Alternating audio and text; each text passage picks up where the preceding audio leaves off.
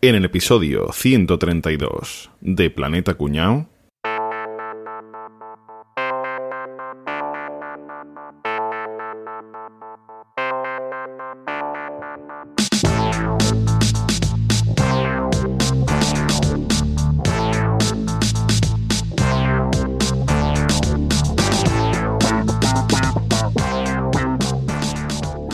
Yo solo digo que ya os avisé, que me pareció una broma muy pesada. ¿eh? No, no, ahora no te quieras escaquear, que la broma se nos ocurrió a todos. Ya, pero yo no esperaba que esto terminara así, se nos ha ido de las manos. Yo es que no veo tanto drama, yo me he descojonado de risa.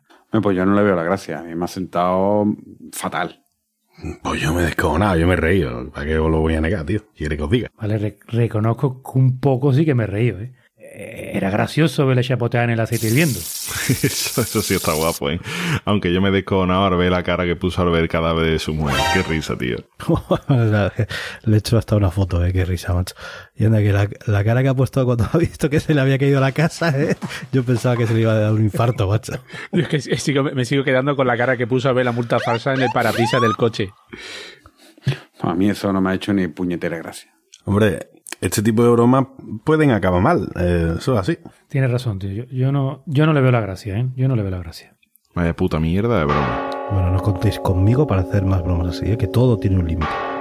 Bueno, ¿qué? ¿Entramos ya en el velatorio o no? Bueno, espera, que escúchame, traigo, tengo bombitas de antra, ¿vale? Las voy a tirar en la iglesia. Escúchame, cierra la puerta que no se escape nadie de ahí, ¿vale? Yo, yo, yo, yo, yo sigo pensando que, que era más divertido lo de poner nocilla en el pomo de la puerta del baño, ¿eh? ¿Ves? Broma pesada ever.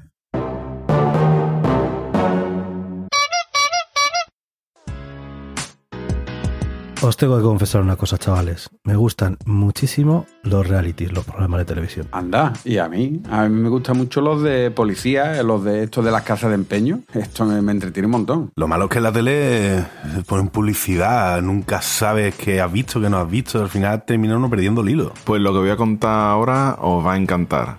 Hey You. Temazo de los Beatles. No, hombre, que Hey You es una nueva plataforma de streaming que tiene todo esto que decir que os gusta. El mayor catálogo de reality de la historia y solo vale 4,99 al mes. Y hombre, que yo ya lo sabía. Yo estoy ahora en el periodo de prueba y están todos los shows top, top, top. El de las Kardashian, el de Paris Hilton, todas las ediciones mundiales de Real Housewives. Más de 300 programas. Una locura. Y que también hay un montón de docu-reality de crímenes reales. A mí eso me entretiene muchísimo. Ya, pero bueno, lo malo es que ponen cosas y después te traga los spoilers en redes sociales. A mí es que con eso se me quita la gana de verlo. No, no, que va, que va. Hacen estrenos simultáneos. Lo puedes ver a la vez que todo el mundo. Yo voy a coger la prueba gratuita, ya, ya os contaré, pero yo me apunto, ¿eh? Pues yo también, allí voy. Hey You, tu nueva adicción. ¿Qué pasa, chavales? ¿Cómo estamos? Estupendamente. ¿Sois muy bromistas? ¿Vosotros así de general? No. Sí, yo sí, ya no. Yo ya no porque he aprendido la, la lección, pero uf, yo era terrible. ¿eh? Yo la verdad tampoco mucho. ¿eh?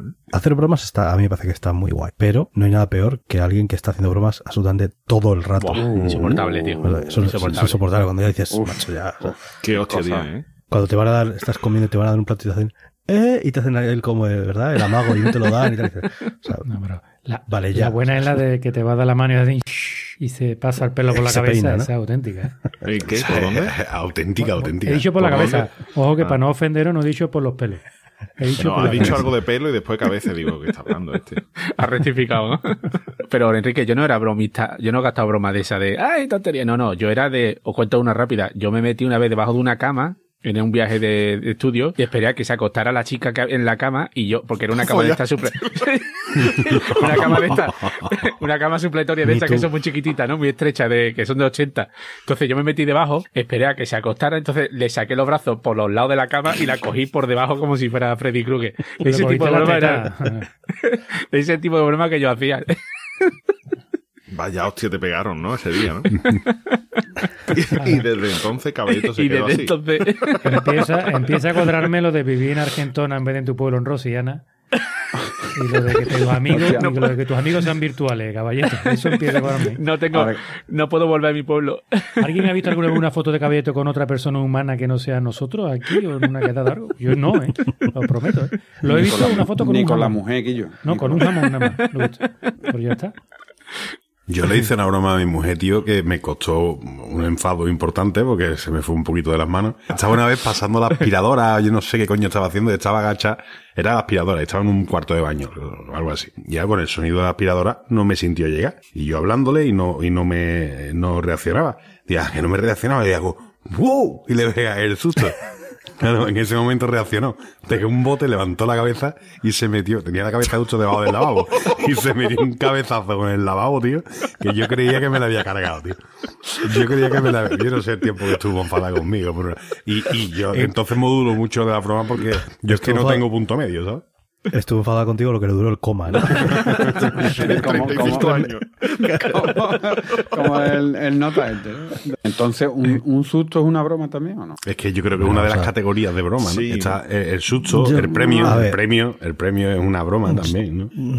Vamos, vamos a hacer, vamos a definir qué Venga, es una venga, broma. sí. Venga, para, para hablar con propiedad, ¿no? Como Venga, venga. Habla sabiendo. Dicen, el diccionario dice que una broma es una burla, trampa o truco que se le hace a alguien a propósito para que se sienta ridiculizado o engañado. Y dicen normalmente por humor. Bueno, Entonces, lo que LOL. hizo mi hermano en este caso, Por ¿no? Para descojonarse de mí. Eso. Por los LOL. Entonces, los sustos pueden entrar ahí, ¿no? Pues es que yo creo que las bromas no tienen que hacer daño al que las recibe, ¿no? O sea, tiene que ser una cosa... Que te puedes reír al final, ¿no? Claro, que, Sí, que nos o sea, riamos todos, ¿no? Que aunque O sea, en que el lo- momento el que la recibe lo sien- se sienta mal, pero que después diga, y yo, cabrón, la broma que me ha gastado. Esa, la- esa me la guardo yo para gastarla yo después, ¿no? exacto, exacto. Eso es. Porque es que si no ya son bromas pesadas que eso sí que... Ay, El que no sabe que, que- el que no sabe nada, no sabe hacer otra cosa que gastar bromas pesadas. Eso también es muy desagradable, ¿eh? Y yo había una broma en, en el instituto en los años aquellos que necesitaba, eran tres personas, la víctima, el gancho y el, y el cabrón, ¿no? Eh, a los nuevos, o cuando uno se incorporaba a una pandilla, una cosa así, eh, le decían, yo, pregúntale a ese, que, que era el gancho, ¿no? Que estaba con Chavago ya contigo, pregúntale a ese de qué color es la bicicleta del hermano. Así en plan, coño, y ahora iba el otro, decía yo, ¿de qué color la bicicleta de tu hermano? Y ahora el otro era pues yo, cabrón, que a mi hermano lo mató un, un coche que iba con la bicicleta y lo atropelló un camión y le pisó la cabeza con la bicicleta. Y yo, yo he visto esa broma eh, y, y lo pasa muy mal, muy mal, muy, o sea, eh, tú dices, sí, después se la voy a hacer yo a otro, pero el momentazo, el momentazo es duro, el momentazo es complicado. ¿eh? Tampoco tiene mucha gracia, la Muchas verdad. veces la pero- broma se vuelve en contra, ¿no? Después, ¿no? Sí, sí, claro. No, es que no tiene ni puta gracia la broma, es simplemente para poner a una persona en una situación Incómodo. De- de muy desagradable, muy desagradable. ¿A quién se le ocurriría hacer la primera broma? Pues ¿Quién la, sería el pri- cabrón? la primera broma sería lo de la manzana, ¿no? No. Digo yo, ¿no? Adán, muerde aquí que verás lo que te va a pasar. Mira tú qué cosa más rica. El nota que inventó el fuego, cuando se quemó la primera vez, se cayó como un hijo de puta. Y, y- y cuando llegó el primo, dice, Quillo, Quillo, pon la mano y verás qué gustito. Y cuando se quedó nota sin dedo y sin falange, dice, "Eh, ahí está la primera broma, que posiblemente venga acompañada con, el- con el- la invención del fuego. ¿no? Rafa, seguro que no le dijo, ¿qué quema? Dice, no, no, pesa, pesa. ¿No? no lo has dicho nunca, porque a mí me lo han dicho siempre. ¿Qué ha pasado? No, que pesa mucho y va a, co- a cogerlo y te quemas, ¿sabes? Hijo de puta. Bueno, pues yo, Porque, yo- porque inventó la electricidad. Y dice, Quillo, mira, toca ese cable con un dedito y el otro, y hazlo tú que a mí me da la risa. ¿no? Y- Vamos, tócalo mojado, tócalo mojado, que da más. Mete los pies en el barreño. Venga, otra vez se me ha quedado tieso. Pues bueno, no, obviamente, a lo mejor no es, son la- los primer- las primeras bromas, los primeros bromistas, ¿vale? Pero bueno, sí traigo aquí algunos ejemplos de las bromas que se gastaban en la antigüedad, bromas que, que han quedado registradas y que se recuerdan todavía hoy día, ¿vale? Y voy a empezar hablando de, de un auténtico hijo de puta. Joder. Sí, que empieza bien. Así, en plan. Eh, ¿Hablamos en su día del episodio de Roma de Helio Gábalo? Yo me suena que Sí. hablamos de Me suena Suena, que sí. me suena, sí. Me suena. Helio, Gábalo, Gábalo, Helio. eh, era, era un auténtico cabrón, era un auténtico cabrón, un emperador romano súper cabrón, ¿vale? Pero fíjate tú que con lo joven que murió, que después lo, lo- lo cuento a modo de recordatorio, bueno, la digo ya, eh, se lo, se lo cargaron, no sé si os acordáis, por una conspiración de su abuela, se llamaba Julia Mesa la abuela, a los 18 años, pero hasta los 18 años le dio tiempo de ser un emperador ultra cabrón. Tú date cuenta, hombre, tú date cuenta cómo es nota, para que la abuela se lo cargue, ¿sabes? Como dice, el cargante hijo de puta. No tenía ni instinto maternal, abuela. Si la abuela era Julia, madre de Caracalla, era un cabrón. ¿Cómo habéis quedado? Soy Hombre, maldito que- de todos vosotros. Ahora habéis quedado muertos tú cuando yo Sí, es que a frase. recuperar el PDF de Roma. Bueno, pues eh, Heliogábalo organizaba sus fiestas allí en el palacio. Ah, Tú allí los romanos siempre para arriba, para abajo, con una papa gorda y demás. Y este, ¿qué es lo que pasa? Este, ¿qué es lo que hacía? Que se llevaba allí la gente y que corra el alcohol y todo el mundo allí, la fiesta romana, que iba así como todo el mundo hemos visto, ¿sabes? como imaginamos la serie de Roma y demás. Y entonces, este que lo que hacía, que a los que se quedaban ahí decía, yo, ¿dónde te vayas ahora con la papa? Quédate aquí a dormir en el palacio. Si, si ya saben cómo me pongo, ¿para qué me invitan? Y entonces a la gente, po- un poco, la convencía y total, tú sabes, cuando estás mamado y estás en un palacio y te dice, yo no, a mí no me ha pasado, ¿no? Pero, pero, Pero puedo dicen, imaginar, ¿no? "Eh, Pero tú te quédate quedas, a tú te dormir". quedas. Pero que Oye, lo que te ha pasado, quedo- lo, lo del me- palacio, ¿no? Yo me puedo quedar. yo, me, yo me puedo quedar dormido de pie en una farola, ¿sabes? Damos, damos fe. Si encima te ofrecen una camita, pues allí se quedaba la gente. Y entonces, ¿qué es lo que hacía el Helio- el Helio Gábalo? Hablaba con, con su gente que estaba allí trabajando y dice, escucha, trae, trae para acá, vamos a meterle en la habitación este. Y ahora cada uno en la habitación, a uno le metía un oso, a uno, a uno le metía un león, a otro un leopardo. Y dice que los metía en la habitación y cuando se levantaban las notas con la resaca la mamá ¡Coño! Que Ser- ser servían de desayuno, ¿no? Para Ay, los osos. No, no, no, no, no. Hay que decir que nota era hijo de puta para la broma porque para matarse, o sea, yo me despierto con la papa y veo un león y yo de verdad me muero, vamos. Yo me, yo me he despertado y me he encontrado a Rafa al lado. Bueno, eso es parecido, eso es parecido. Algo similar, ¿eh? Escúchame, que podría ser peor que te lo podías haber encontrado encima. Encima, sí. O sea, Rafa sería el oso más bien. ¿vale? El, tema es que, el tema es que estos animales estaban entrenados para no tocar, para no atacar a los humanos, ¿vale? Ya, pero si tenía Ah, hambre. Así que, Pero así tú, no lo, era, sa- pero tú no lo sabes eso, Claro. Era, era cabrón. Hombre, claro, era Claro. cabrón, era cabrón, pero dicen, matar no te voy a matar, a lo mejor del susto, a lo mejor del susto. Claro, claro, y se te pone el pelo blanco, tío. po- po- así que así era el amigo Helio Gábalo, ¿vale? Así se la, se arte, tío. gastaba, ¿vale? Maravilloso. Broma buenísima, pero es muy difícil de gastar esa broma. Claro. Pues sí, Tiene que tener un palacio, un león, un oso. Tienen que entrenar al oso. ¿Cómo no, sería, ¿Cómo no sería el niño que a los 18 años la abuela dijo, tú, tú, ca- tú vas camino de la ventana ya, rapidito. Está el coño de ti, Elio Gábalo. Hombre, A saber a qué le gastaría la abuela, ¿ves? Ahora, ahora os voy a hablar, ahora os voy a hablar de otro bromista re- un poco rebuscadillo. Rebuscadillo, hombre. Si os cuento algunas de las cosas que ha hecho, diréis, hostia, rebuscado es un genio. O vámonos a Florencia, en el siglo, en el siglo XV, eh, tenemos allí, tenemos allí a Brunelleschi. Hombre, el de las cúpulas. El lateral derecho del Milán. Claro, claro, claro. eh, La Catedral de Florencia, eh, madre mía, Santa María del Fiore, fíjate tú qué maravilla. Pues Nota, además de ser un genio para eso, era un genio para hacer las bromas. Un día, lo, lo relatan en el, en el libro La cúpula de Brunelleschi, el Nota va, va y se cuela en casa de un carpintero que él conocía, que se llamaba Il Grosso, el gordo, ¿no? El gordo. carpintero. Y diría, pues este le voy a hacer yo la putadita. Y se cuela en su casa y cuando llega el otro, este ha trancado la puerta y está detrás el Brunelleschi dentro de la casa. Y como al parecer, tío, imitaba muy bien la voz, imita la voz del propio gordo. No, aquí no es, el gordo soy yo. Y el otro, "Y, ¿qué estáis hablando?". Total, que nota el otro, se, se yo y se fue. Se fue como diciendo, yo, ¿qué está pasando aquí? Y no puedo entrar en mi casa, esto está trancado. Y se va, y se va para el centro de la ciudad. Y en el centro de la ciudad se encuentra con Donatello, no la tortuga ninja, el escultor, el escultor, ¿sabes? Le, le dice, ¿qué yo Donatello? Pues entonces, ¿qué es lo que pasa? Donatello lo saluda y le dice, ¿y yo Mateo? Mateo de Mateo. Al parecer estaba hablando Mateo y, y Mateo era un, un tío reconocido de dinero de allí de Florencia, uno de, la- de los más acaudalados de, de Florencia, que tenía Jurdor a tope. Mateo. ¿Y yo, Mateo, qué pasa, Mateo? Y al Donatello este, el Brunelleschi, también le había dicho, escucha, cuando te encuentres al gordo, dile Mateo. Dile Mateo que vamos a hacer que se crea que es Mateo. Pero es que se queda nota ya diciendo, eh, no puedo entrar en mi casa como si estuviera yo allí. Ahora este me dice Mateo. Pero es que se encuentra un grupo de policías. Yo, Mateo, ¿qué pasa, Mateo? Que te estamos buscando, Mateo. Mateo, ven para acá. Eh, falta, Mateo, déjame la muñeca, ¿no?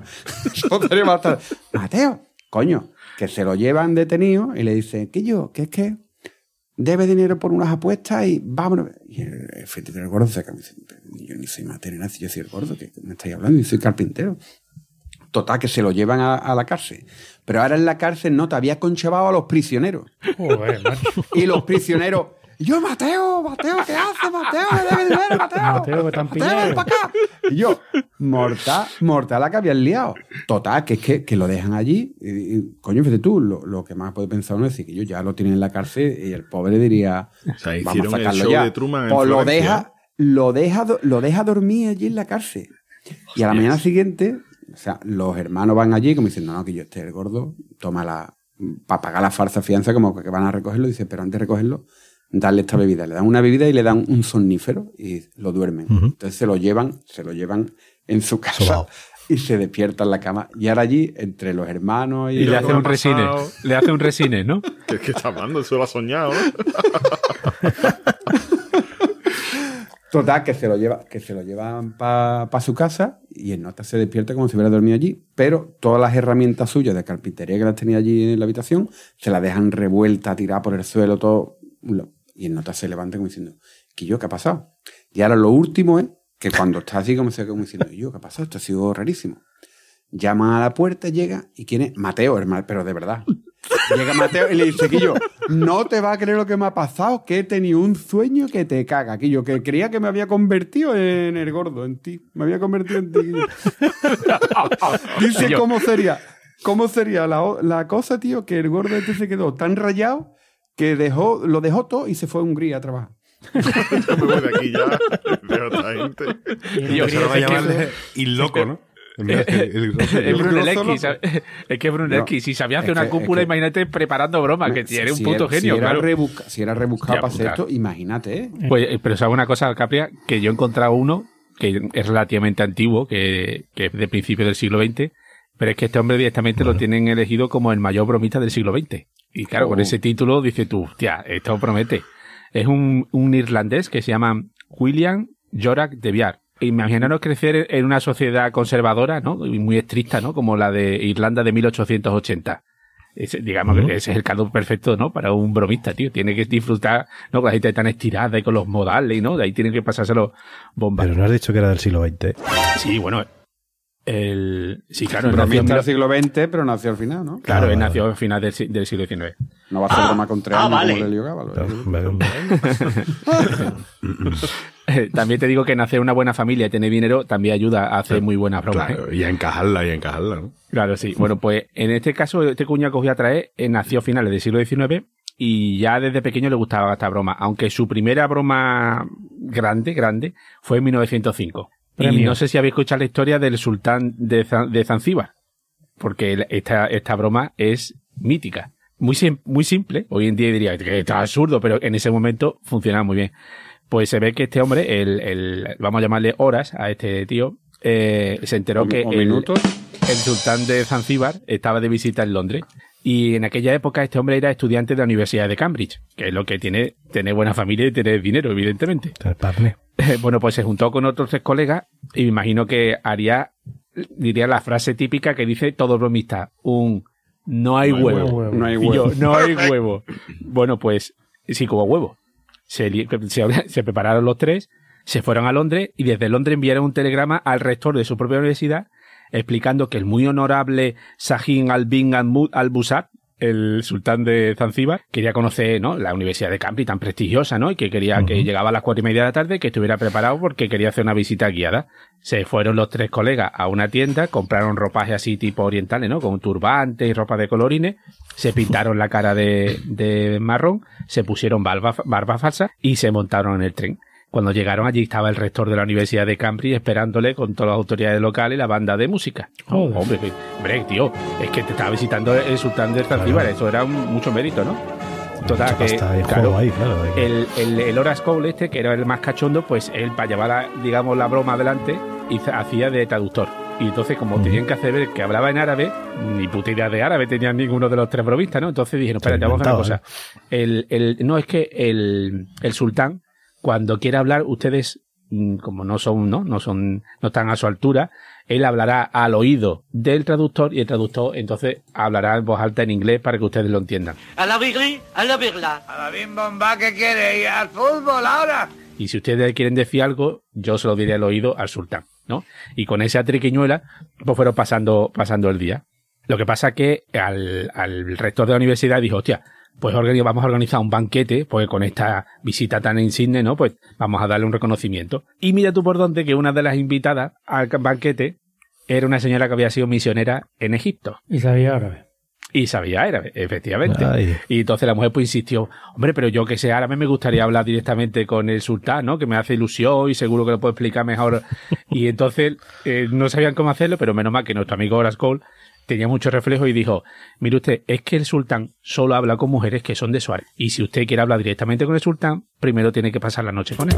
Y claro, imaginaros en esta época victoriana, ¿no? Entonces la otra desistió rápidamente y se lo quitaron de encima, ¿vale? Imagínate que dice que sí. Ah, pues sí, sí. Me Un polvo que te lleva, ¿sabes? De pillar la broma, pero eso que te lleva. A cabo de unas horas después de toda la pesca, pues dijeron, venga, pues nosotros tenemos que regresar a Londres. Se montaron en el tren con el rector de la Universidad de Cambridge, autoridades locales, la banda de música y en la primera parada de Cambridge, allí se bajaron los tres colegas y bueno, el, el, el rector encantado. Hasta que días después, viendo la prensa, se enteró que el día que supuestamente el sultán de Zanzíbar había estado visitándole, había estado reunido con el primer ministro inglés. Entonces se dio cuenta de la broma y estuvo buscando por todas partes quién había sido y esta gente no reconocieron la broma hasta que no terminaron la universidad y tuvieron el título en la mano por si acaso, ¿sabes? Por Por, si decir la lo que pudiera pasar. Para evitar represalias. Cuatro años después, gastó la misma broma, tío. Es que es lo que más me gusta. Otra vez. Otra vez, se ve que esta gente tenían, eran aristócratas, ¿no? Y le tenían mucha inquina al, al ejército, sobre todo a la marina. Imagino pues cuando les tocaría hacer la mili. Y dice, bueno, pues vamos a hacer, vamos a pegarle la broma a la Royal Navy, tío. Pero ya en plan tope, ¿eh? Jugándola, porque esta gente te pegan tres, te pegan tres tiros. Eh, y el modo operandi pues fue muy similar, ¿no? Igualmente enviaron un telegrama, pero esta vez firmado como si fuera el subsecretario de Asuntos Exteriores y a un capitán de un barco que estaba allí atracado en el puerto de Weymouth. Le dijeron que la visita era de unos miembros de la familia eh, real de Abisinia, ¿no? Lo de la, Etiopía actual, ¿no? Y bueno, pues claro, el, capitán allí les recibió en el tren con las autoridades locales, la banda de música y claro, como fueron a ver un barco, pues los recibieron con salva, cañonazo y tal. Esta vez nuestro amigo Horace Cole iba con cuatro amigos y una amiga. Esta amiga era. Virginia Woolf, la La escritora. escritora. Anda. Pero es que Virginia Woolf también va vestida con ropajes orientales, Hombre, su claro, turbante si no. y sus barbas y la cara pintada de betún.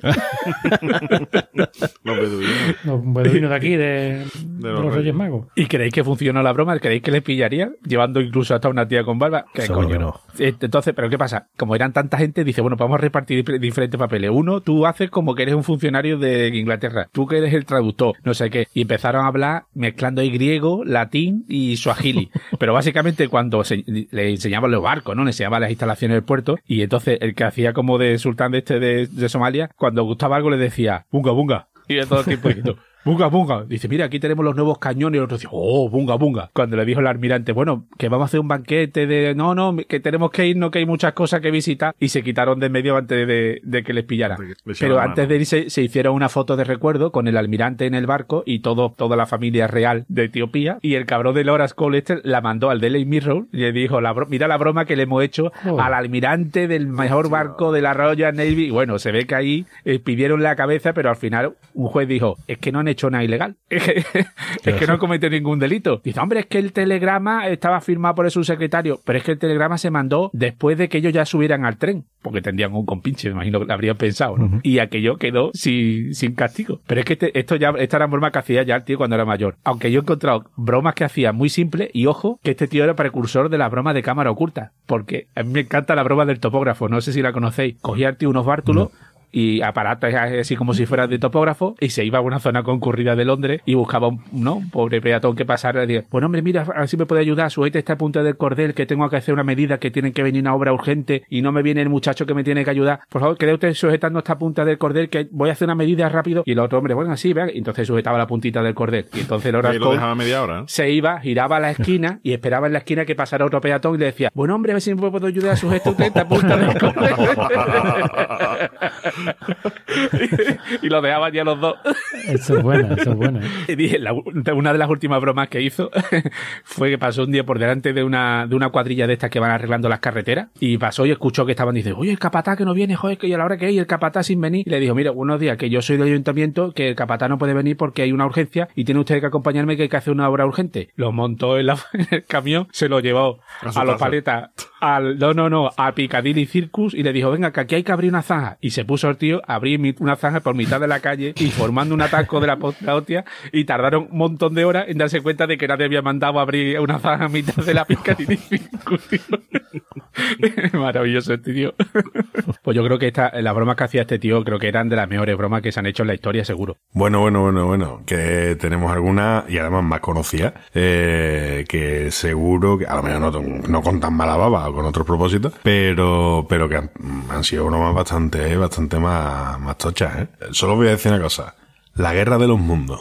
Bueno, Una gran broma. sí, sí. O sea, es Liter- como- literalmente fue o sea, una gran broma. sí. Una troleada a nivel galáctico, digamos, ¿no? O sea, alguien no sabe, bueno, mucha gente joven ya no sabe qué coño pasó ahí, ¿no? Estamos hablando de que Orson Welles eh, eh, llega tío a la radio a hablar de su libro, ¿no? Habla de, del proyecto en el que estaba trabajando y demás, de forma así, yo creo que eso estaba preparado, obviamente, de forma así un poco con la boca chica, de, ah, voy a hablar de mi proyecto, no sé qué, no sé cuánto. Oye, mira, que es que están invadiendo unos alienígenas, unos extraterrestres, están invadiendo los Estados Unidos. Millones de personas que habían estado escuchando la radio, que a lo mejor no lo escuchaban desde el principio, cuando dije, oye, mira, que yo estaba hablando de mi, de mi libro, ¿no? De mi guion, de mi proyecto, de mi novela. Eh, pero es que había gente que se había incorporado al programa después de él decirlo. Claro, y salen en la radio, que era la fuente primaria de información de casi todo el mundo después del periódico. Y, de- oye, que los Estados Unidos están eh, siendo invadidos por, por una nave espacial con un extraterrestre. Y ya empezó la gente a, a entrar en pánico, pánico colectivo, a sacar las cosas de su casa, a huir por la carretera, colapsaron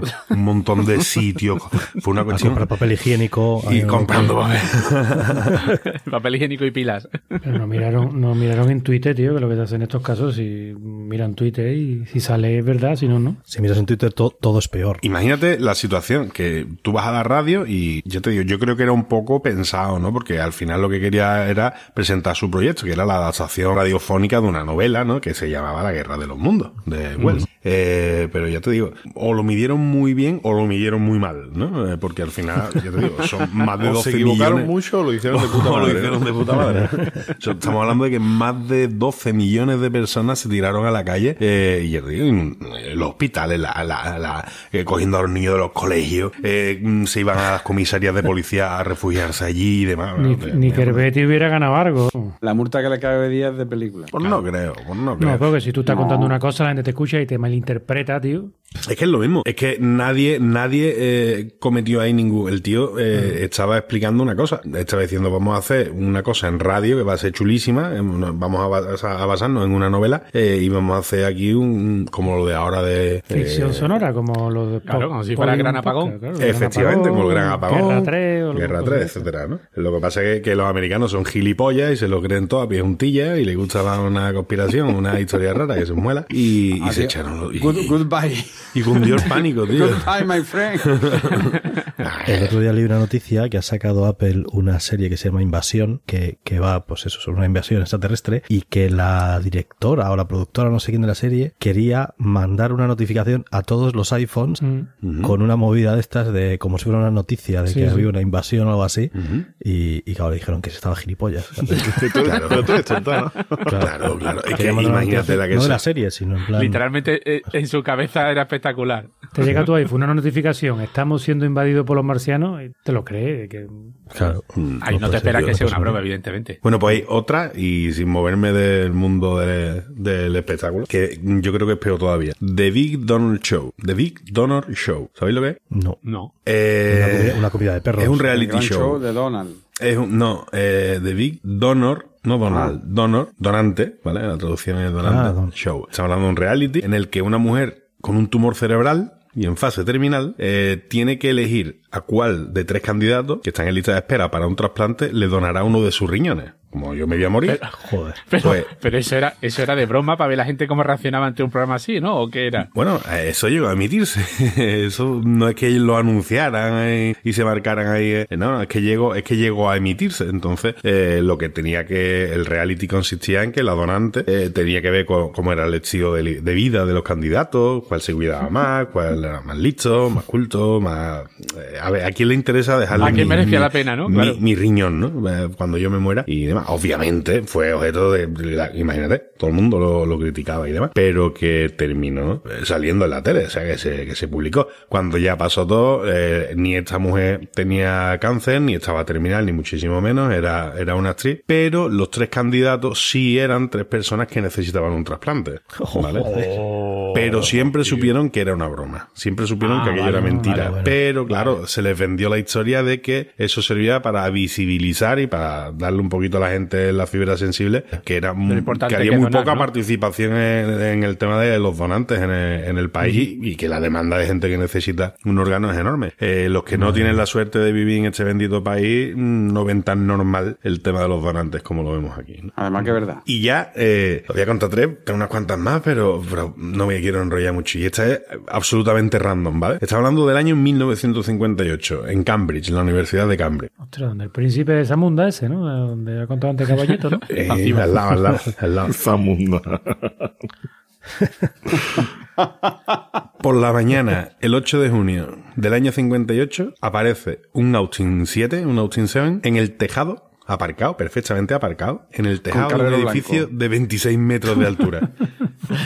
Carro blanco dentro, ¿no? Carrero Blanco que no, no aparcaba bien. Él no aparcaba bien. Este sí, este sí lo aparcaron, lo aparcaron bien. La broma de unos universitarios, ¿no? Que terminan aparcando un coche en el tejado de un edificio a 26 metros de altura. Tú dices, ¿cómo coño se monta en el año 1958 un coche en, bueno, ya había grúas, ¿no? Pero obviamente en una universidad no. Estos estudiantes, 26 metros, 26 plantas. 26 metros.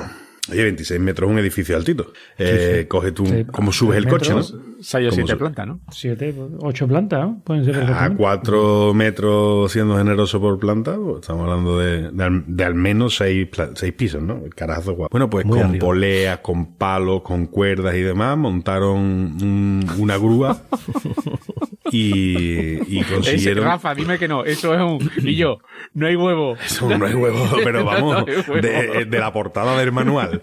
Ese es de la portada del manual. Fíjate cómo es la cosa, que, que aquello fue un misterio durante 50 años. Durante 50 años nadie supo cómo coño se las habían montado para subir un coche a 26 metros de altura y aparcarlo en un tejado. Y después otra cosa que yo pienso, y que el tejado no cediera, ¿no? Pues, a lo mejor aquellos coches no pesaban, no pesaban tanto. que requiere una preparación eso brutal y que nadie les pillara en el momento. No les pillaron. un rato bueno, largo, no, claro. no les pillaron y sí les pillaron. Eh, el, tío se. Yo te digo, entre- fueron 11 personas.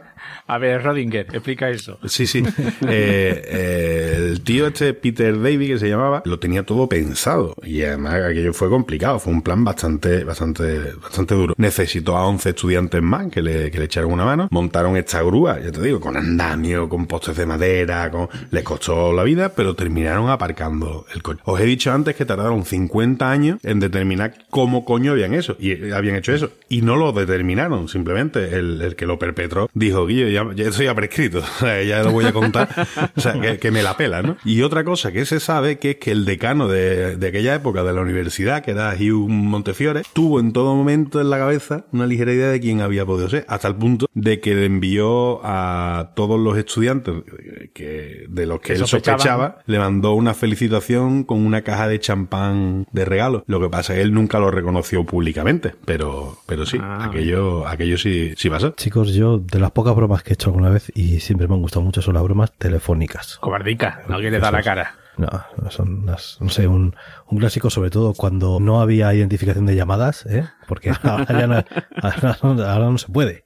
Ahora ya te cazan. Pero, Pero tú eras del que te ibas a la cabina a llamar a los 900 gratuitos esto a hacer polla o... Yo muchas veces yo no he llamado porque a mí me da mucha vergüenza, pero he estado presente con amigos y eso haciendo muchas, ¿no? Eh, Mi, mi favorita era la de que cogías el teléfono y decías, espere un momento que le van a hablar y hacías ras y tirabas un pedo al auricular. con la variante que mis amigos hacían mucho porque eran un poquito cabrones de marcar un teléfono aleatorio y pasárselo a otro y a lo mejor ese teléfono aleatorio era el de casa de sus padres. Espera y se tiraba el pedo. Y te das cuenta cuando ya tenías el teléfono, cuando habían descolgado, ¿no? Eh, ¿Qué más? A mí me gustaba mucho, no, no sé si vosotros habéis hecho, pero esta de llamar mucho a un teléfono y decir, está ¿Está eh, Juan? Paco. ¿Está Juan? ¿Está Juan? ¿Está Juan? Y llamar muchas veces, ya- la gente ya cansada que no, que no, que aquí no vive ningún Juan, tal. Y luego al par de días llaman y dicen, "Hola, que soy Juan, ¿han dejado algún mensaje para mí? Hay, hay una broma telefónica que es la de Manolo, Manolo Cabeza Huevo, creo que era, que es un- uno de Oh, los, de los memes favor. primeros. De, que ese hombre Por como- favor. Esa broma Ah, el- telefónica es brutal. lloraba- Déjame, El soy tuano. deja- yo soy tuano, yo soy tuano. Soy tuano. Déjame ponerla, Soy es larga, tuano. es un poquito Sí, larga. sí, sí. Poné un cachito, por La favor. ponemos, la por favor. ponemos. Hello. Manolo, Eh, yeah, hello. soy yo. ¿Quién yo? Soy tu ano. ¿Qué? Tu ano. Soy ¿Qué ano. Soy tu ano, el culo tuyo. No, es de tu maldita madre que te parió a ti, hijo de la gran puta. Hello. Manolo.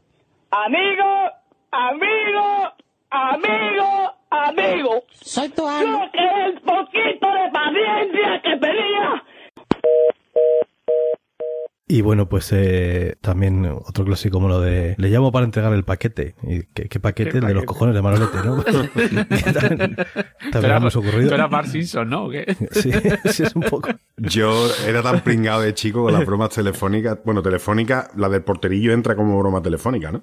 sí, se puede. Vamos. Sí, yo creo que sí. Eh, la única noche al año que nos dejaban salir un poco hasta tarde era cuando eran las fiestas en el barrio, que estaba todo el mundo en la calle y, y no nos ponía el límite. Y nosotros, en vez de fumar porro y beber, como es de recibo, eh, nos dedicábamos a putear a la gente. Entonces, eh, llamábamos a los timbres y salíamos corriendo. Pero eso ya perdió la gracia. Entonces, a un- uno de los amigos se le ocurrió, si vamos a una cosa, vamos a poner la mano así en los porterillos, enterita, que, que abran todos, ¿no? Para darle un poco de drama al asunto. Y cuando empezaron, ¿quién es, quién es, quién es, quién es? Eh, oh, que me han pegado una puñalada, por favor, vaya a ayudarme, no sé qué, no sé cuánto.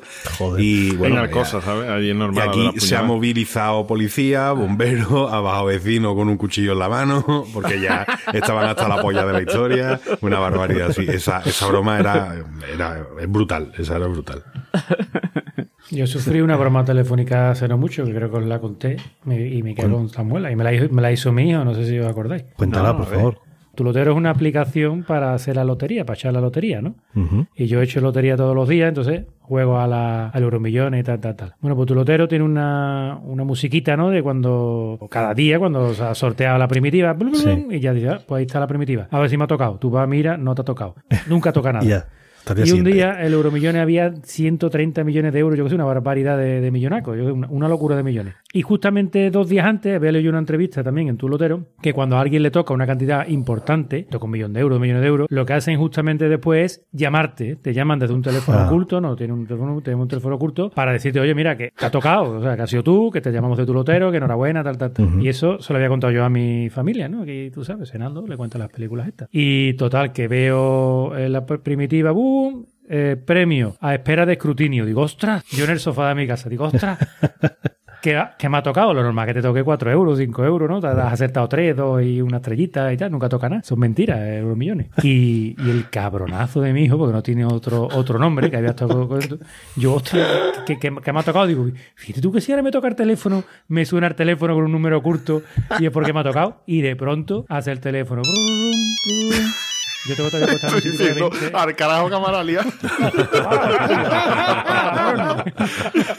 Cabrones. Yo con mi musiquita de 24 que tengo todavía puesto, ¿te acordáis de la serie esa de Kiefer Sutherland? Que Sí. le sonaba siempre el teléfono Sí, igual? sí, de- Pues llevo de 15 verdad. años con el mismo tono.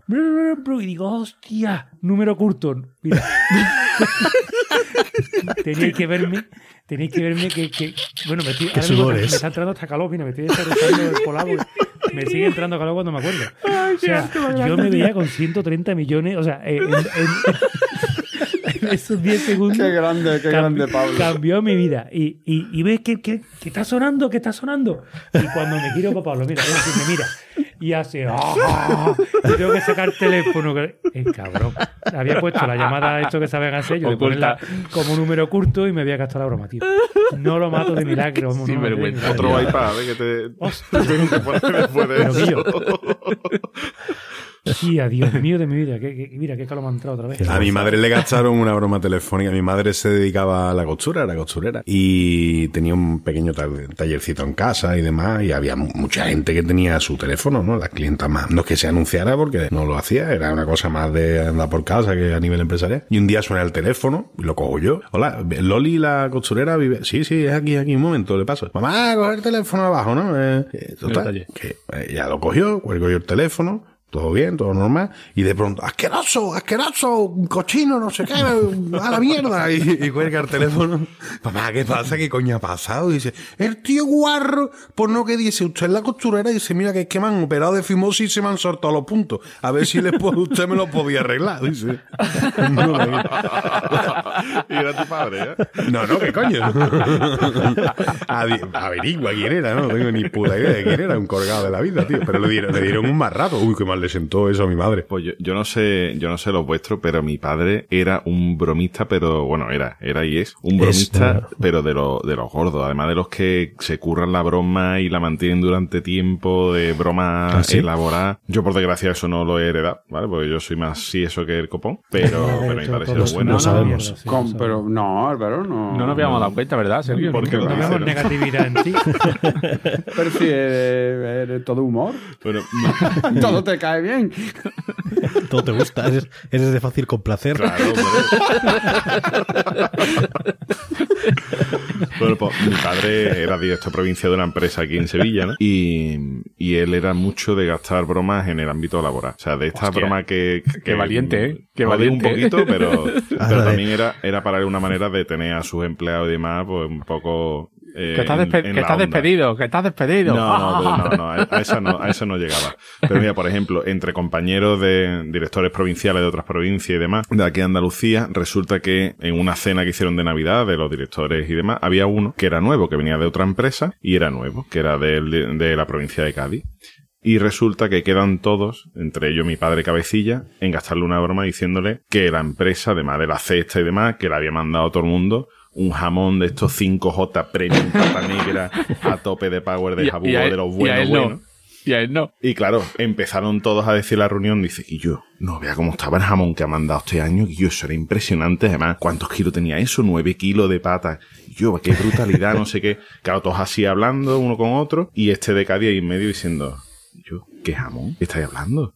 Han mandado una cesta además pequeñita que no traía, como que, siempre la cesta esa. Dice, no, no, vamos a ver, esa cesta es para los empleados normales, para nosotros los directores, era la cesta gorda y además con un pedazo de jamón, que pedazo jamón de este jamón, año está que te caga. de- Y el nota, yo, pues a mí no me ha llegado nada. Bueno, lo mismo te llega después. A mí me llegó en dos paquetes, a ver si es que te va a llegar después, no sé qué. Pasa la cena esta y el nota se queda con el rintintín ahí en la cabeza. A los 3-4 días llama este tío a mi padre y dice, oye Diego, lo del jamón a mí no me ha llegado todavía nada, ni me han dicho nada. ¿Cuánto te tardó a ti entre un paquete y otro? Y dice, no, no, yo fue uno un día y el otro a los dos días, vamos, que mucho no te debe tardar. A lo mejor es que han tardado más que yo. Este empezó a llamar a todos lados ya a los otros directores cada vez cada vez que, que lo tenían que llamar para consultar cualquier cosa lo que sea, decía, Quillo, el jamón te habrá llegado ya, ¿no? No, Quillo, ¿qué va? Quillo, no me ha llegado el jamón. Todo esto ya, 22 de diciembre, ¿vale? Fecha de la lotería, y en nota que el jamón sin llegar. Yo voy a llamar al director regional. Y yo, coño, llámalo, sí, llámalo.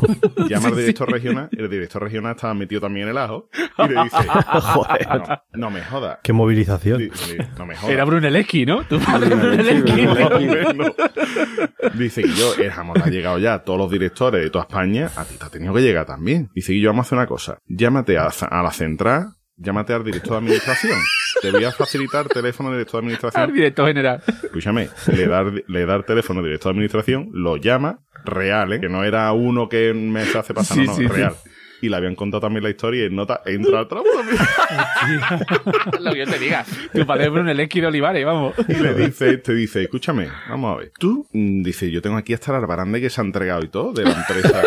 Dice, ¿tú qué dirección es la que tienes en el DNI? Porque nosotros vamos a enviar la dirección del DNI que es la que tenemos aquí en la base de datos. Y hace así nota, le cambia la cara y dice, ¡Hija de puta, mi mujer!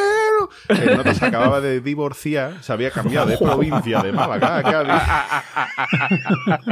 Tenía todavía en el DNI la dirección de la MUE y en nota y yo se lo tuvieron que contar porque este se iba a coger coche directamente para ir de Cádiz a Málaga a por, a por el jamón porque la mujer no había dicho nada de que le había llegado el se lo- Madre mía, Guillo. Eso, eso puede terminar realmente mal, ¿eh? Pero escúchame, eso no es nada comparado con la gran broma que gastó en su oficina, ¿vale? La oficina de mi padre, en su momento, te estoy hablando ya por el 98 así, había unas 18 o 20 personas, de las cuales la gran mayoría eran mujeres, y después había un grupito de 6, 7 hombres, ¿no? Bueno, pues eh, un día tenía mi padre una reunión con las mujeres, porque eran todas de un mismo departamento, y dice, escúchame, aquí a los machitos alfa estos vamos a gastar una broma, pero buena. Cada dos, tres días, esta broma duró más de un mes, ¿eh? Dice, cada dos, tres días, Hostia. mm, venís y me ponéis una notita en el despacho y me decís, eh, te han llamado de Antena 3. O si me veis por aquí me decís, oye Diego, que te han vuelto a llamar de Antena 3, no sé qué. Esto cada dos días, más o menos, durante una semana, otra semana, tal. La, claro, la, la gente extraña, ¿no? Y esto de Antena 3, ¿esto qué es? Que están llamando tanto a Diego, que no sé qué. Y ya un día, el subdirector de mi padre, que es más cotilla que Enrique, coge y, y se No creo. en el despacho y dice, vamos a ver, Diego, cuéntame. Esto de Antena 3 que lleva aquí dos o tres semanas llamándote, dejándote mensajes, ¿esto qué coño es? Claro, mi padre sabiendo que es nota, en cuanto se lo contara, eso lo iba a saber Tokiski, Dice, mira, me están llamando de Antena 3 porque hay dos personas de esta oficina que quieren entrevistarlo aquí. No sé si es para lo que necesitas amor o para sorpresa, sorpresa. Es para uno de los dos programas, pero es que no me dicen todavía para lo que es. Solo quieren saber la disponibilidad, los horarios, si pueden venir las cámaras y no sé qué. Al día siguiente, aquello era una locura. Todo el mundo iba la al oficina. despacho de mi padre. Todo el mundo, oye, esto Diego, esto de qué, no sé qué. Que mi padre callado dice, no, no, yo no sé, a mí me están llamando, yo no sé, tal. De repente llega un fax de Antena 3. Por favor, a nombre de don Diego García, desde lo que necesita es amor. Lo que necesitas es amor.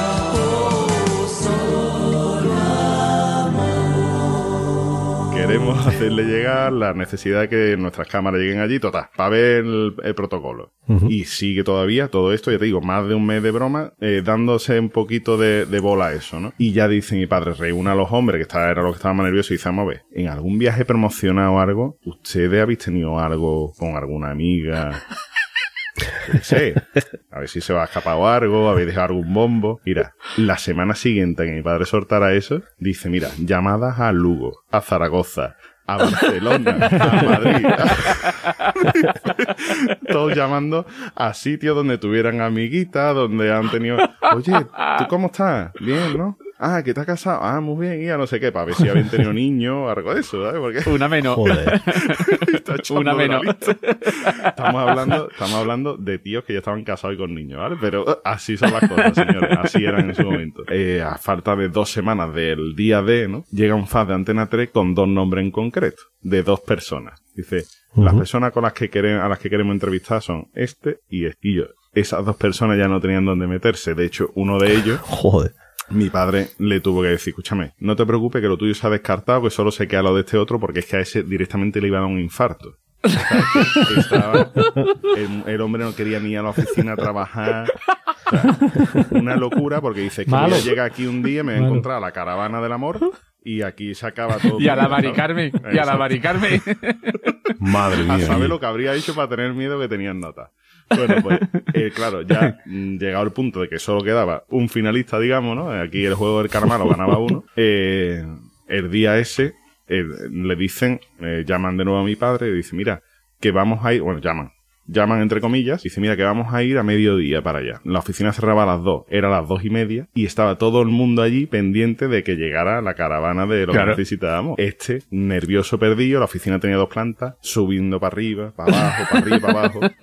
Y en una de esas que sube para arriba, se pone todo el mundo, mira, mira, ahí está la caravana, ahí está la caravana. Cuando el otro baja, que ya llega, ¿dónde, dónde? No sé qué, ¿dónde?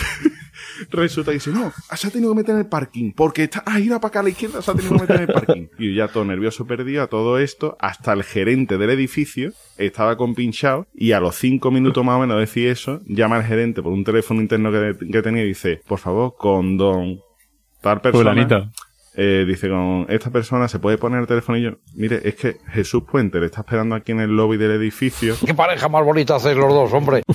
Mira, en ese momento, esa persona del tembleque de pierna que tenía, no podía llegar siquiera ya a, a la puerta de la oficina. O sea, era con soltar teléfono y empezó a andar para allá, no podía ni andar. Y ya mi padre ya delante de todo el mundo dijo, y yo que esto es una broma, que no sé qué, ya todo el mundo descojonado. Y ya se vino abajo, ya descansó el pobre. pero, pero casi dos meses de broma con lo que necesitábamos y, y con dos ahí con... Con bueno. Madre mía, Ostras, bien preparado. Qué Padre, trabajo, eso- eh. Madre Madre, mía, tío. madre mía. Eh, bueno, una ley que una mierda al lado de tu padre, tío. Ves, tío. Qué, qué elaboración, qué decirle- elaboración, qué preparación, qué, qué todo. Le faltó Sí, llamarle. Mateo a- a- al- hombre. Mateo. Mateo. Mateo, que te llamas Jesús Puente.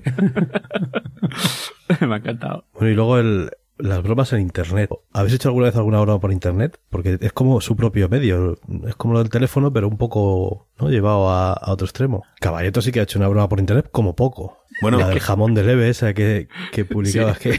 bueno, sí. Cuéntalo. Eh, La de Leve fue que, ¿cómo fue? Sí, que Javier le traía, no, mentira, eh, nuestro amigo Cejudo le trajo un jamón de Huelva a nuestro amigo Javier y dijimos, y troleamos el evento, el era un evento de blog y había un montón de asistentes, tenían pantalla y tú podías mandar usando un hashtag, mandar mensaje que aparecía en pantalla, ¿no? Y entonces Sí. pusimos, eh, el sorteo del jamón, ¿cuándo se va a hacer el sorteo del jamón? no? Y la gente decía, ¿se va a sortear un jamón? ¿En serio se va a hacer el sorteo de un jamón aquí? Y empezamos, claro, como éramos empezamos tantos, a meterle todo. empezamos a Claro, meterle y éramos, todo. éramos lo menos 8 o 9 empezamos. ¡Hostia, que le ha tocado el jamón a Caballeto! ¡Hostia, que le ha tocado el jamón a Caballeto! Y con el hashtag del evento. Con, con el hashtag del evento. Entonces, en la pantalla, salía, entonces me fui a la puerta Toda la gente revelada, la gente ahí revelada. Oye, pues yo no me he enterado. ¿Y cómo se participa? Ver, Yo no me he enterado. Allí que, cómo se- daba- allí que los premios que daban era una funda de móvil, un cojincito. Una chapa, un- una chapa. lo, que te cuelga, lo que te cuelga en el cuello, sí. Y entonces yo cogí, me salí a la puerta, cogí la bolsa de leve, metí el jamón dentro y salí posando con el jamón y el, el logotipo, claro. Y, lo pus- y todos estos cabrones pues pusieron mi foto con el hashtag en las pantallas del evento y salía yo con el jamón y todo el mundo, hostia, qué cabrón que le ha tocado jamón. Bueno, pero eso no fue lo más divertido. Fue que ese día hubo una, dos magos hicieron un, un, número de magia allí en un evento explicando, eh, no, tenía, el, el- digamos, el truco era un vehículo para explicar no sé qué rollo de redes sociales y no sé qué. Y no sé si acordáis, Cap- Capri, tú y yo estábamos sentados juntos y decía, bueno, vamos a hacerlo al azar, vamos a tirar una pelota de papel. Entonces, venga, tú la tiras y tú la tiras para allá, y tú la tiras para allá. Y yo estoy de espalda. Cuando diga parado, no, paro, paráis, y el que tenga que suba aquí arriba que se puede llevar 200 euros con este truco de magia. Y empezaron a tirar la bolita de papel y hacer y me caen las manos. Y digo, hostia, me levanto y dice una chica que había mirado, hijo puta, la toco el jamón y ahora también se va a llevar 200 euros.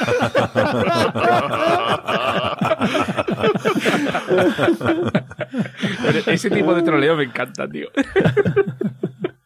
Pues yo me acuerdo mucho de. ¿Os acordáis del IRC? Sí, Para claro, el que no lo chat. conozca, era un- una aplicación de chat en la que tú te conectabas a servidores, ¿no? Y, y bueno, pues. digamos Había que salas inicios- temáticas, ¿no? Y cada tal- eh, sí. los, los- los inicios Ah, de. ahí, ahí pescaste tú algo, ¿no? Sí, sí, yo, yo pesqué una señora. Pues no sé si os acordáis que era bastante gracioso. Había bromillas ahí muy, muy, muy especiales del sitio. Había una que cuando alguien preguntaba que cómo se hacía algo, porque había todo iba a base de comandos y tal, ¿no? claro. Ponerte Sí, sí, colores en el nick o cosas de estas. Y cuando alguien preguntaba que cómo se hacía algo, decías, no, hay que pulsar Alt F4. que para que no sepas la combinación de teclas de cerrar programa en Windows. Y entonces tú veías a la persona que estaba hablando, ¿cómo se hace no sé qué? Y después te ponía, no sé quién se ha desconectado. y todo el mundo, ja, ja, ja, ja. Y había otra muy buena en el IRC que a mí me hacía mucha gracia también, que era eh, cuando tú entrabas con tu usuario en un servidor conocido, en nuestro caso era el IRC hispano este, Sí. para que nadie pudiera usar tu nick, o sea, tu mote, tu nombre, ponías una contraseña. Y entonces decías, entrabas en un canal cualquiera y decías, hostia, lo que acabo de descubrir. Resulta que si pones tu contraseña aquí en el chat, Buah. en vez de salir los caracteres, pone asteriscos. Mirad, y ponías ahí asteriscos, ¿no? Pa, pa, pa, pa. Y la gente, ah, cómo mola tal. Sí, te, te, te compichabas con alguien. Como a ver, prueba, prueba tú. Claro, y cogías ese otro y decía, a ver tal, y ponía su contraseña y pa. pues a mí no me sale. Y se le veía la contraseña, ¿no? Pues eliminar al usuario. Y lo echabas y le cambiabas y entonces te hacías pasar por él o bueno, lo que fuera, ¿no? Joder, vaya troleta me has hecho tú. Y luego, bueno, pues la, la broma por antonomasia, yo creo, de internet es el famoso Rick Roll. Sí. Que eso sí que, eso yo creo que hasta lo hemos hecho la aquí. gastamos mucho nosotros también. Que es sí. claro que tú pones, eh, cuando alguien te pide un enlace a lo que sea y no quieres dárselo o pasas, te creas un enlace oculto. Eh, Sabéis que hay acortadores de, de direcciones que tú pones la dirección final que quieras poner ahí y te hace una dirección más cortita que no se ve cuál es el destino. Y la broma es que la gente le dio por poner el vídeo de Rick Astley de, Never eh, como-. Never gonna y, la, la gracia es eso, pasárselo a alguien que se piensa que le estás pasando algo, ¿no? Y pasarle el enlace a esto, que en cuanto lo abre ya sabe que es broma, porque Pues, pues esa canción se la pone mi hijo de alarma para despertarse a las 7 de la mañana todos los días. Y no es una broma. Puede que la broma, de todas las mañanas. Y digo, vamos, es que... oh, Pues hay bromas, hay bromas que también salen malamente. ¿no? Hombre, Sí, claro. Una típica broma que hace, bueno, típica broma no, una broma que salió mal es uno, uno- esto fue en febrero de 2021 en Nashville. Nashville es donde el, el Elvis Presley, este de- de los pelos. Sí. Al mismo. Pues, de los pelos. es de los pelos. El cáramo no, de los pelos. como ¿no? Capria. Que es otra cosa, ¿no? Pero, pero el B era famoso por los pelos, nada más. Sí, Vamos, sí, sí. yo- a mí me llama la atención por el pelo, no por otra No, cosa. que nació en tu pelo, que es otra cosa. Bueno, un robo. ah, bueno, vamos a hacer como que robamos aquí en el aparcamiento, tal, todos YouTube, lo grabamos, pim pam pum, tú sabes, lo ponemos después en internet, nos hacemos virales Un y. ca- carranchoa. venga, a pa- pa-. Bueno, pues un Timothy Wilkes se llamaba, de 20 años, y un amigo se acercaron Se llamaba. a un. Se llamaba, se llamaba. Bueno, no haga spoiler, se llama. Si eres tú el que lo has spoiler. dicho, coño. es que, claro, dice, se llamaba y pues malo. No haga spoiler, Ese no 20 escucha este episodio. eh, se acercó a un grupo de personas allí con unos cuchillos estos grandes así de carnicero, ¿no? Allí en el aparcamiento. En Estados mientras Unidos. Que la- mientras que el amigo lo grababa en Estados Unidos, ¿sabes? Para que la gente ¡guau! le entrara miedo, así susto, y entonces grababan la reacción y es lo que colgaban en el canal de, de YouTube. En, el- eh, Que lo que- eh, que en lo que Estados- pasó- en Estados Unidos. En Estados Unidos. o sea, era Sí, medio- está bien pensado, está muy bien pensado. recalcar nuevamente en Estados Unidos. ¿eh? Estados Claro, es que, es que hay un matiz, hay un matiz. Si En- yo fuera Álvaro diría es que es medio mongolo, nota, porque es que vaya tela, vaya tela. Era, era, ¿Qué, era. qué es lo que le pasó? Pues uno de los que se asustó no se asustó. Echó la la mano al pistola. bolsillo, Claro, sacó una pistola claro. y dijo pu, pu, pu, pu, a tomar por culo. Y después dijo, hostia, qué susto Se me lo ha dado. cargó. se lo cargó, ¿eh? Y seguro cargó. que el vídeo de YouTube pusieron, intento asustar a alguien, sale mal. Mal le sale. Pero lo más, lo más grande de esto es que eh, el nota que disparó eh, no ha sido acusado de nada. Claro, defensa, defensa propia, propia. sabía ¿no? que era una broma y actuó en defensa propia. O sea que Claro, claro. Hay que ser gilipollas. Este a lo mejor lo habéis escuchado también, porque este fue en 2020, en, en la pandemia, tú sabes, la gente aburría. Una empresa llamada Mindshare, que es una empresa de verdad. El director ejecutivo de la empresa, una empresa gorda, ¿eh? Una empresa que factura 1.300 millones de euros Yes. al año, ¿eh? Eso lo hacemos Sí, sí. nosotros. El director ejecutivo, en una de estas reuniones en que se han hecho durante la pandemia por Zoom, estaría el hombre aburrido, yo qué sé, y no se le ocurre otra cosa, buen hombre, que irse al bate a hacer sus necesidades con el Zoom puesto, se pone a mear, se va el pantalón y, y le enseña el culo a todos los que tenía puesto en la reunión. Hay gente que esas cosas no se las toman bien, lo, lo- lo denunciaron a la empresa, tal y cual, al hombre le costó el puesto de trabajo. Y era el director ejecutivo de la empresa, ¿eh? Mm, Madre mía. El Hombre, director ejecutivo a de la empresa. eh, un poco obvio, ¿no?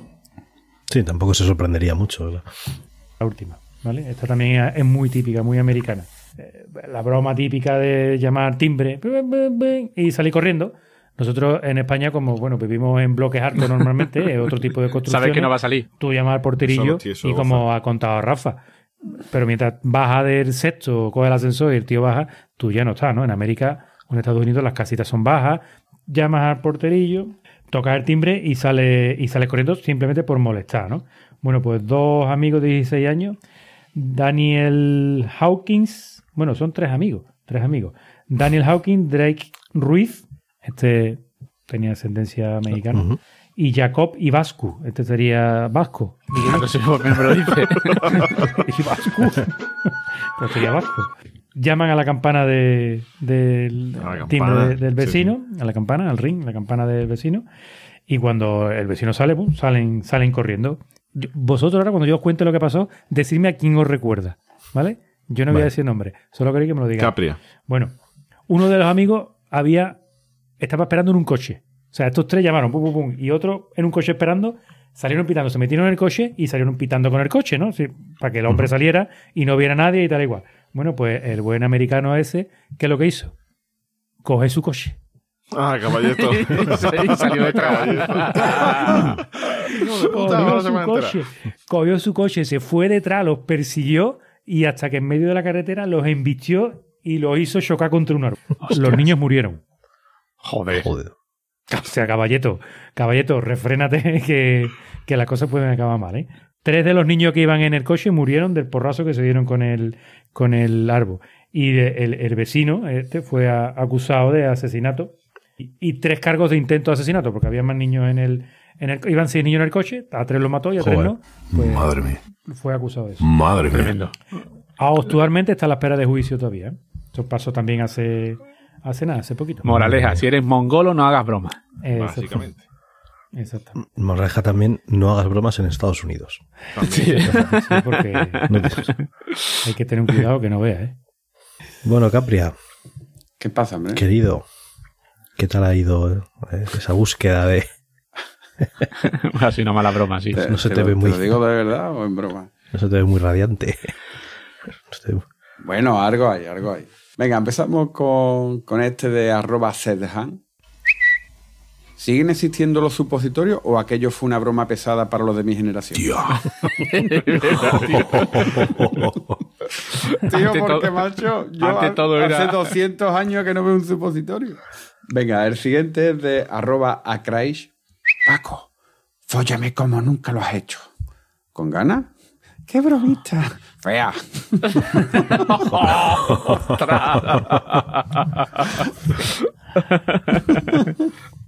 Venga, vamos con el siguiente de arroba catacerca.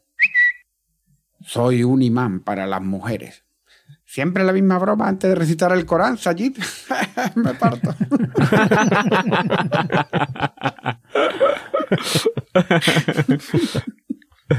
El horror no lo ha entendido. Venga, vamos con el siguiente de arroba Francisquito. Doctor, ¿qué padezco? Eh, ¿Padece usted un osito? Perdón, siempre quise hacer esta broma. Cáncer, usted tiene cáncer. Hijo de puta. Quizá no era el mejor momento para hacerla.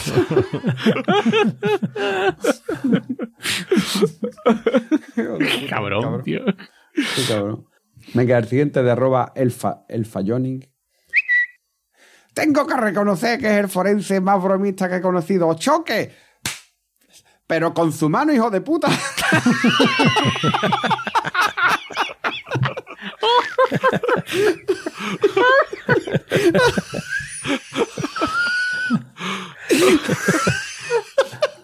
Me encanta, tío. qué, qué cabrón.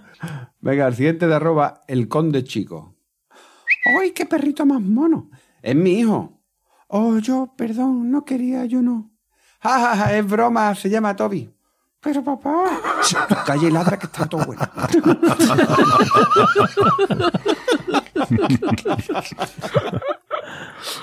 Toby.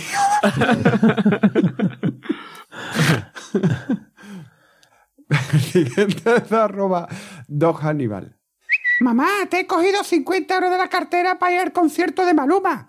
¿Qué? Ah, no, es broma, son para drogas. Ah, vale, vale. menos mal, menos mal. Me quedo más tranquilo. Vamos con el siguiente de arroba profeta Baruch. ¡Rápido, huid! ¡Los maderos están en la puerta! 27 años en este aserradero con la misma broma ya cansa Fermín. tengo, tengo madera para el humor.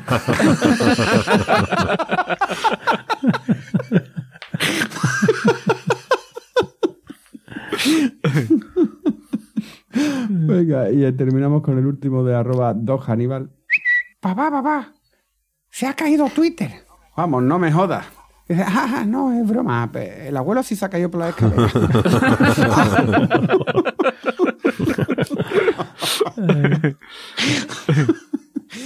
Pues me molesta más lo de Twitter. y hasta aquí los tweets. Que bien podría haber sido la continuación macabra de lo de Boza, porque. No montón por el estilo, ¿sí? Bueno, pues una maravilla, como siempre. Eh, acordaos que Gracias. en Patreon, estos son los tweets que has leído ahora, pero hay más. Hay más, hay Esta es la selección que has hecho dentro de la selección. era es como, como la selección de Luis Enrique. Pero en, pero en divertido. Bueno, señores, pues vamos a ir ya terminando esta broma que se nos ha ido de las manos. que ya se nos está alargando. Y vamos a ir despidiéndonos. Rafa. Yo, yo traigo una cosa que no sé si es, es frase. No, no, no, no, no es chiste. Chiste. Yo creo- puede ser tweet, Chiste. ¿No? Porque o sea, es un chiste, en verdad, un chiste, ¿no? Dice, yo, ¿tú a qué te dedicas? Dice, yo soy bromista. Dice, ah, que te dedicas al humor, ¿no? Dice, no, no, no, no. Produzco bromo mediante un proceso químico a partir de la oxidación del bromuro destilado con el cloro al menos uno. Dice, ah, perdona, perdona. Dice, broma. Hubiese preferido la frase hoy. Sí, sí. Boza. ¿Qué pasa, yo? No, yo lamento mucho que llegue este momento, pero yo quiero anunciaros que abandono, abandono el podcast. Menos mal. ¿eh? Ya Y ahora, me llevo ¿no? los micros. Y me llevo los micros. No, si yo tengo aquí uno para darte. Ahora que lo dice. no digas eso ni en broma. vos. Ya está, no voy a decir frase ni nada, era una broma. Ah, que era- ah, que era Siguiente, broma. Joder. Era broma, era broma, no me voy. Ah, Me ¿era quedo. broma? Que me Bueno. quedo, que me quedo. Bueno, Venga, que ha priado. No, mira, que ya hoy me voy a despedir con una frase. adelante. Mm, Qué, qué extraño. Sí, sí, sí. Es de Quintiliano. Otro Guay, premio. guay. Lo que estaba esperando. Ya, pues ya Pues va a ir está. romano, igual es romano. Sí, sí. Preferí perder un amigo que dejar de decir una frase ingeniosa. Eso es así. Joder. Vamos a ver, caballeto. Pero Caballero dirá alguna de Woody Allen o algo de esto así rebuscado. Bueno, pues esta vez la frase que traigo es de Mike Mayer, que dice, me gustan las bromas inteligentes, me gustan las bromas tontas y me gustan las bromas tontas hechas con inteligencia. Como de caballito esa frase. Sí, señor. Sí, señor. Y Álvaro, Yo, nada, yo de este episodio he sacado un claro que, que no se pueden hacer bromas en Estados Unidos y que una broma con un jamón de por medio siempre llama. Es más Sí, sí, divertida. sí, Diga sí. la atracción del jamón, ¿verdad? Es, Eso es superior a hace que caiga todo el mundo. Ciega la- el rediño. Bueno, señores, pues nada, recordad nuestro Twitter, Planeta Cunao, nuestra web, planetacunao.com, nuestro grupo de Telegram, telegram.planetacunao.com. Y si os apetece echarnos una mano en lo económico, pues entrad en patreon.planetacunao.com. Eh, estamos, hemos renovado hace poco lo, lo- lo que regalamos ahí por estar, así que echad un vistazo a ver si... Hay recompensas, sí. Y vosotros apoya- apoyáis el, el podcast y a cambio tenéis recompensas y premios. Win-win. Así que venga, hasta la Hasta próxima. luego. Adiós. Adiós. Adiós. Adiós.